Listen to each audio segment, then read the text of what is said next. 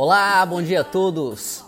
Começamos aqui nosso Morning Call nesta quinta-feira, dia 18 de junho. Eu sou o Clinton Brito, assessor de investimentos, trazendo para vocês as principais notícias que podem impactar os mercados ao som de Let's Work Together, do álbum Future Blues de 1970 da banda Kenneth Heat, uma nova roupagem do blues original de Wilbert Harrison de 1962, que teve várias regravações nos anos seguintes. O Ibovespa fechou em forte alta ontem, subindo 2,16%, chegando a 95.646 pontos e descolando dos índices nos Estados Unidos e Europa, que tiveram uma ligeira baixa.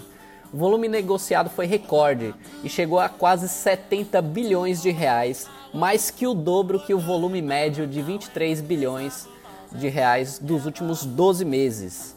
O índice e o volume negociado foram impactados pelo vencimento do índice futuro ontem e havia uma grande pressão compradora de contratos futuros do Ibovespa.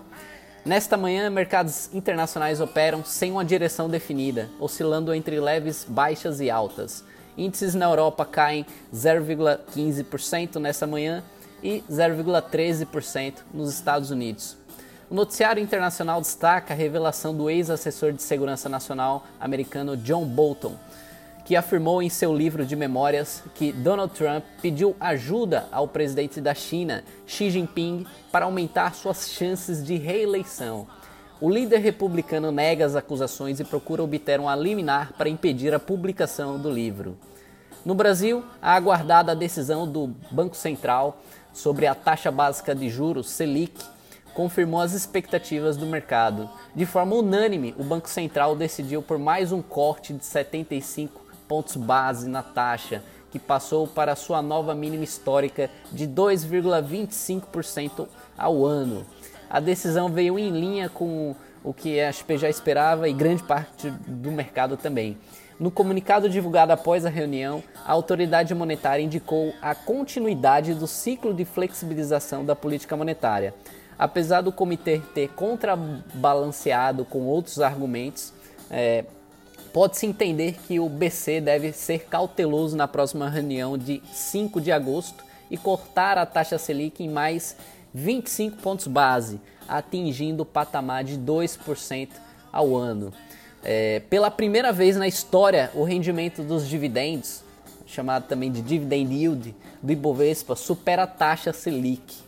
Atualmente existem 7,1 trilhões investidos em ativos de renda fixa no Brasil, dos quais cerca de 3 trilhões de reais estão nas mãos de famílias brasileiras, segundo a Ambima, o que, so, o que se compara a todo o valor de mercado da bolsa em 3,9 trilhões de reais. Portanto, a rotação em direção à renda variável deve continuar ganhando força. Para vocês terem uma noção, eu fiz uma simulação que eu, com a taxa Selic de hoje, com o CDI de hoje, levaria cerca de 33 anos para você dobrar o seu patrimônio. Então você investe mil reais para virar dois mil daqui 33 anos. Então a gente vai ter que sofisticar um pouco mais os investimentos com essa taxa de juros muito baixa. Na visão da XP, os setores mais beneficiados né, da cobertura dela são empresas do setor de aluguel de carros, shoppings, elétricas e varejo. Ela publicou um relatório no qual ela apresenta as 10 ações com maior rendimento esperado de dividendos em 2021 e as ações com a maior correlação negativa com as taxas de juros.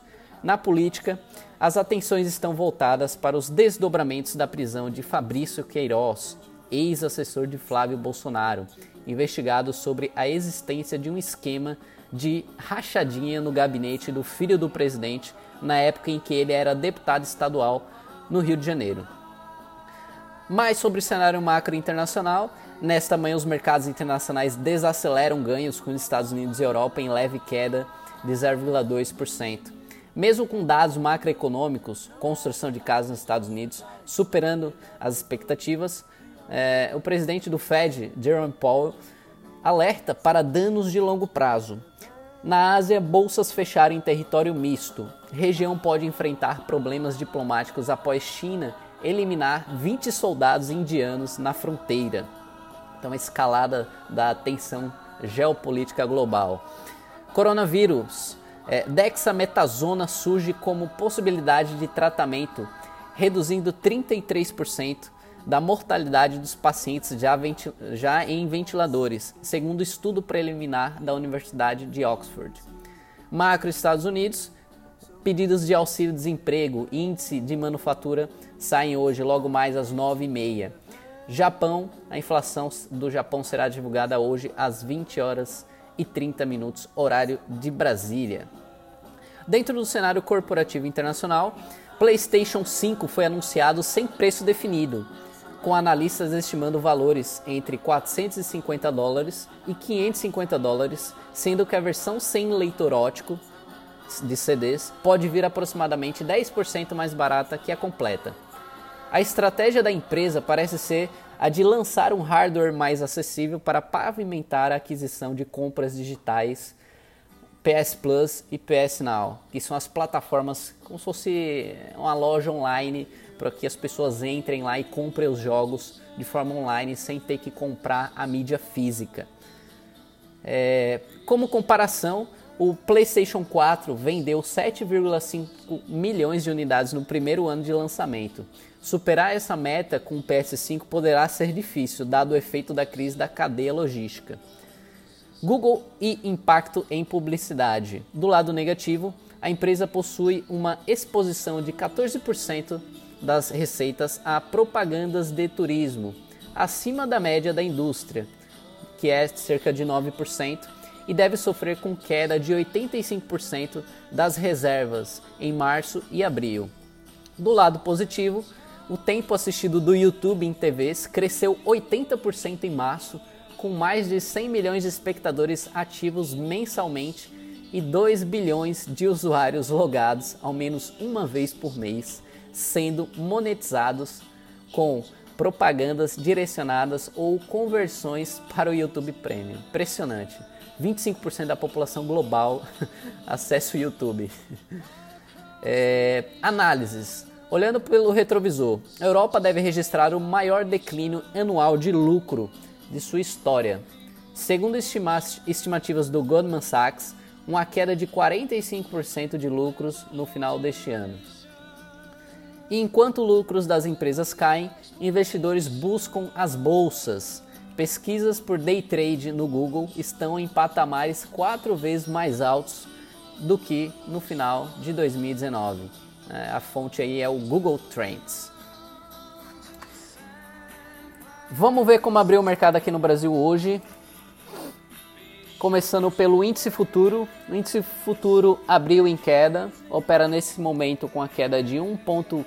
17%, cotado a 94.475 pontos.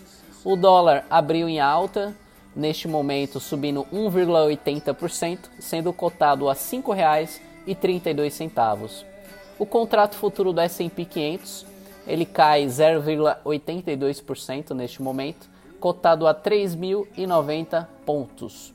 E os, contra os contratos futuros de DI eles operam a parte média e longa da curva em alta e a parte curta, o vencimento em janeiro de 2021, nesse momento opera em queda de 1,43%, sendo negociado a 2,06%. O que significa isso, pessoal? É a expectativa do mercado de qual vai ser o CDI em janeiro de 2021. Hoje a expectativa é que o CDI em janeiro do ano que vem ele esteja em 10,06%.